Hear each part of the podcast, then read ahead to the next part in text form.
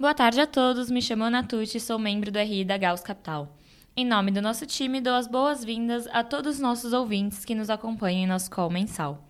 No episódio referente ao mês de fevereiro de 2023, vamos abordar o tema Inflação e juros elevados voltam ao radar. Participam comigo hoje nosso gestor do livro de volatilidade, Felipe Cizê, e nossa economista, Ana Paula Alves. Antes de passar a bola para eles, vamos passar pelas rentabilidades. O Gauss teve uma rentabilidade de menos 1,59% no mês de fevereiro e em 12 meses acumula 12,84%.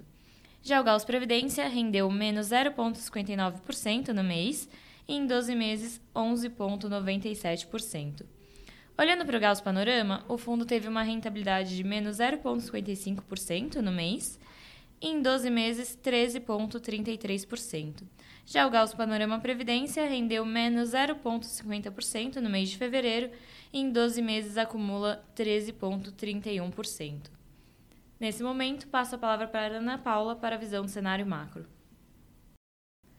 Obrigada, Ana. Bom, a perspectiva positiva observada nas primeiras semanas do ano foi surpreendentemente revertida ao longo do mês de fevereiro por uma série de dados mais robustos, tanto de inflação quanto de atividade, isso nas principais economias desenvolvidas, sobretudo nos Estados Unidos, sugerindo que os bancos centrais terão de apertar mais a política monetária.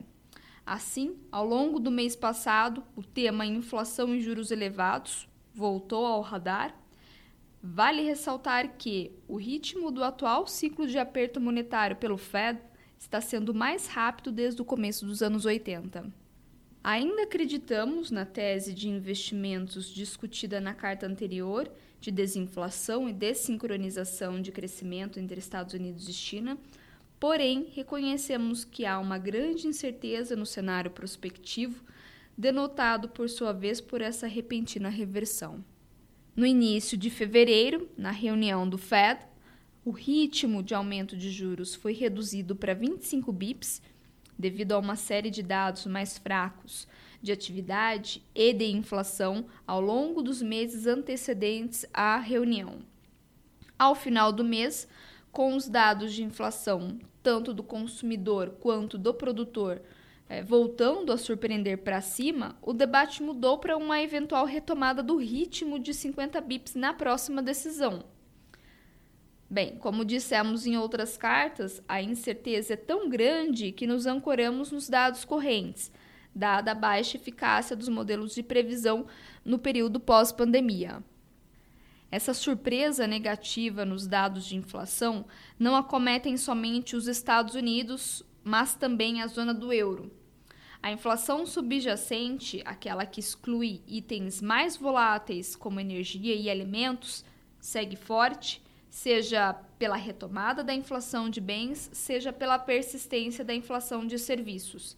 Em outras palavras, a demanda segue resiliente e, portanto, um aperto monetário maior pelo Banco Central Europeu será necessário, além dos 50 bips de aumento é, já sinalizados para a reunião de março, visto que a batalha contra a inflação continua dura e inacabada.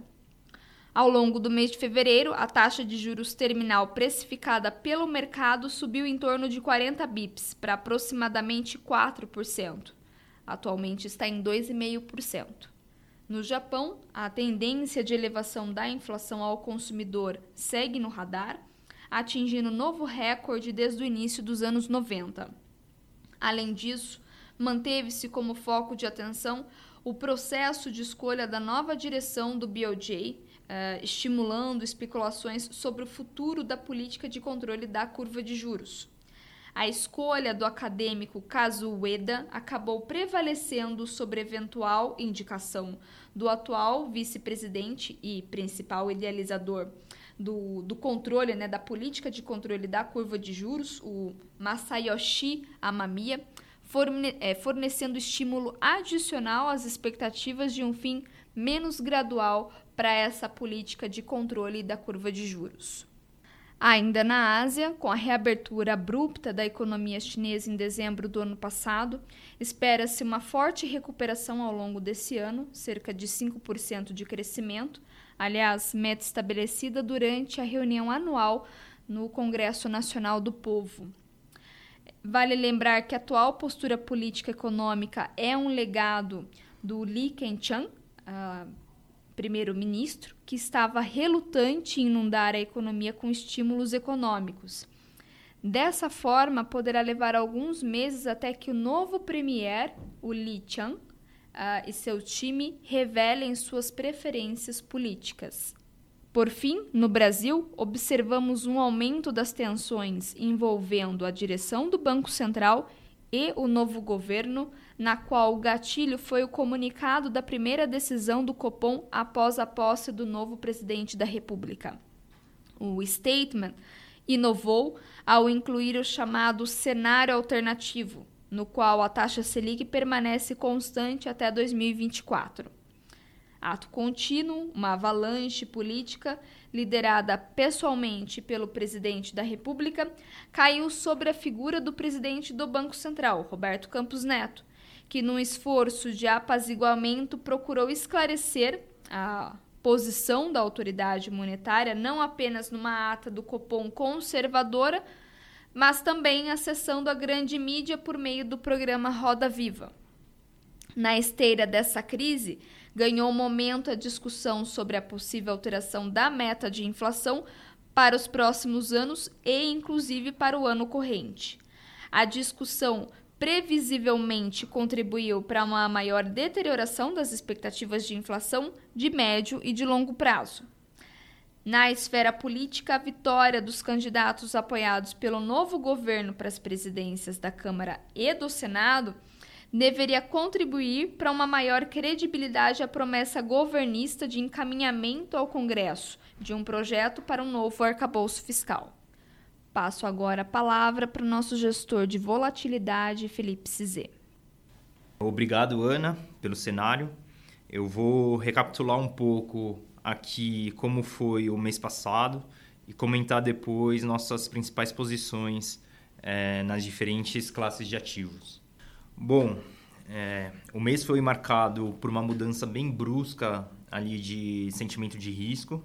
É, depois de um início de ano muito forte que a gente teve nos mercados em janeiro, o rally global perdeu fôlego no, no mês passado, ali em fevereiro, é, por conta de uma reavaliação das taxas terminais dos bancos centrais, que seguiram os fortes dados de inflação e crescimento divulgados ao longo do mês, apesar ali dos desfechos esperados nas reuniões do Fed e ECB no início de fevereiro.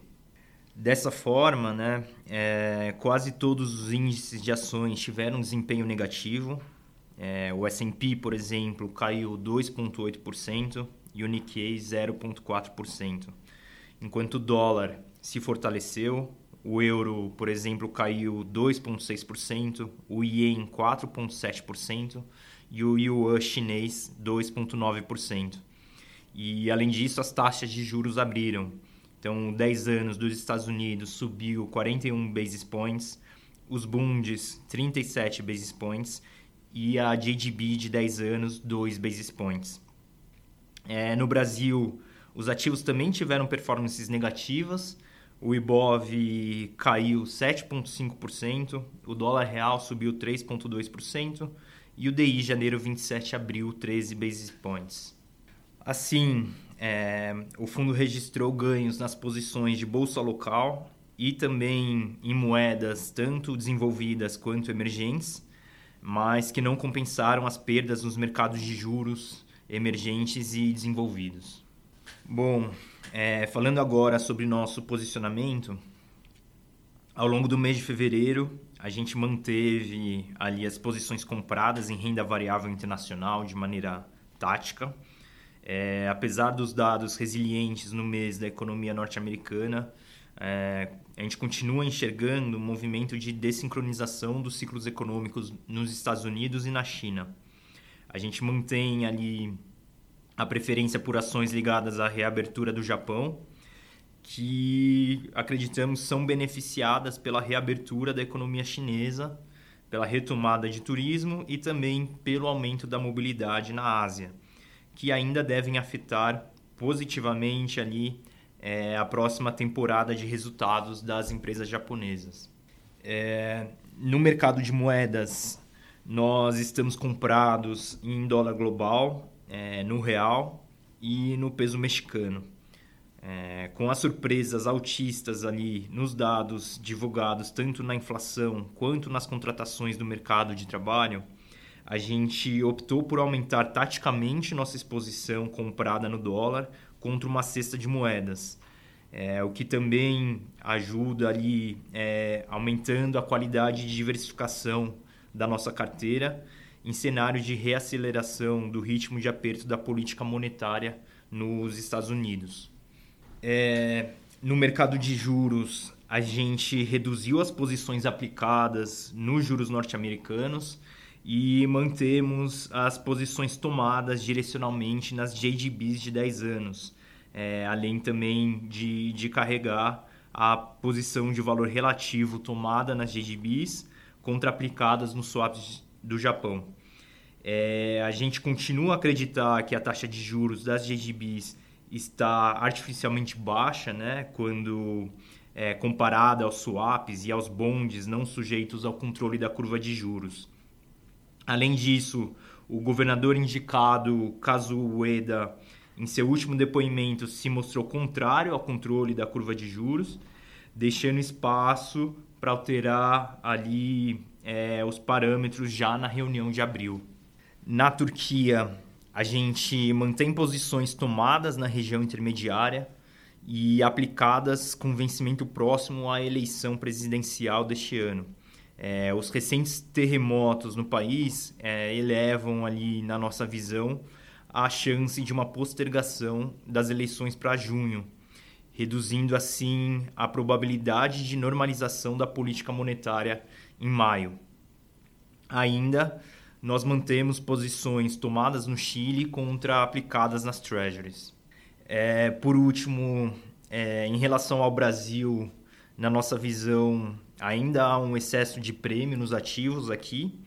É, então a gente segue comprado no real, que além do suporte pelo elevado carrego, né, se encontra também em patamar desvalorizado em relação aos seus pares.